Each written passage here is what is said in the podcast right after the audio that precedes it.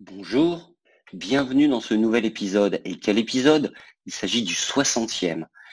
Très honnêtement, j'avais pas du tout idée en me lançant dans cette aventure de podcast que j'atteindrais le 60e épisode. Bon, certes, la régularité n'est pas encore de mise, mais j'y travaille. Alors, aujourd'hui, de quoi allons-nous parler? De Twitter, de la photo papier, des faux commentaires sur Amazon et de comment les repérer, et de la gamme Portal que Facebook vient de lancer en Europe. Allez, c'est parti. Grosse nouveauté sur Twitter. Non, ce n'est pas un bouton d'édition, pas encore, mais une autre fonctionnalité tout autant attendue qui a été ajoutée. Le réseau social a annoncé dans un tweet récent que les utilisateurs peuvent désormais réorganiser leurs photos lorsqu'ils rédigent leur propre tweet.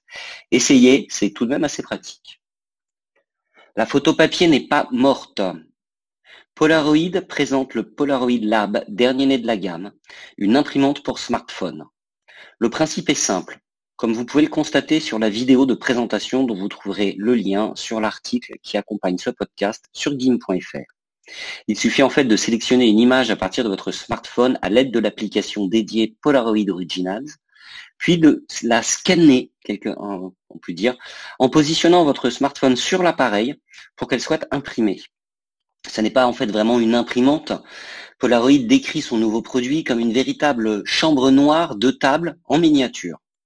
Le Polaroid Lab, en effet, euh, fait appel à la chimie pour créer des images. Ce n'est donc pas une imprimante à proprement parler. Ces dernières sont projetées sur le papier via un système de miroir et de traitement chimique sur ce papier comme une vraie photo.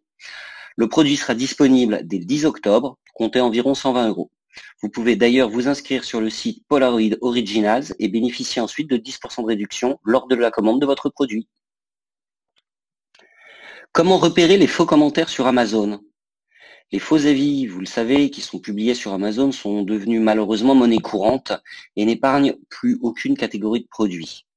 Alors en fait, 01net est revenu sur le sujet et vous explique comment vérifier l'authenticité des avis publiés sur la plateforme avant de valider vos achats via la simple installation d'un petit plugin pour votre navigateur. C'est à tester sans attendre. Facebook vient d'annoncer le lancement de Portal, son écran intelligent pour passer des appels vidéo. Donc après le lancement l'année dernière aux États-Unis, c'est au tour de l'Europe de voir débarquer ces étranges appareils Facebook Portal avec le lancement de quatre modèles différents.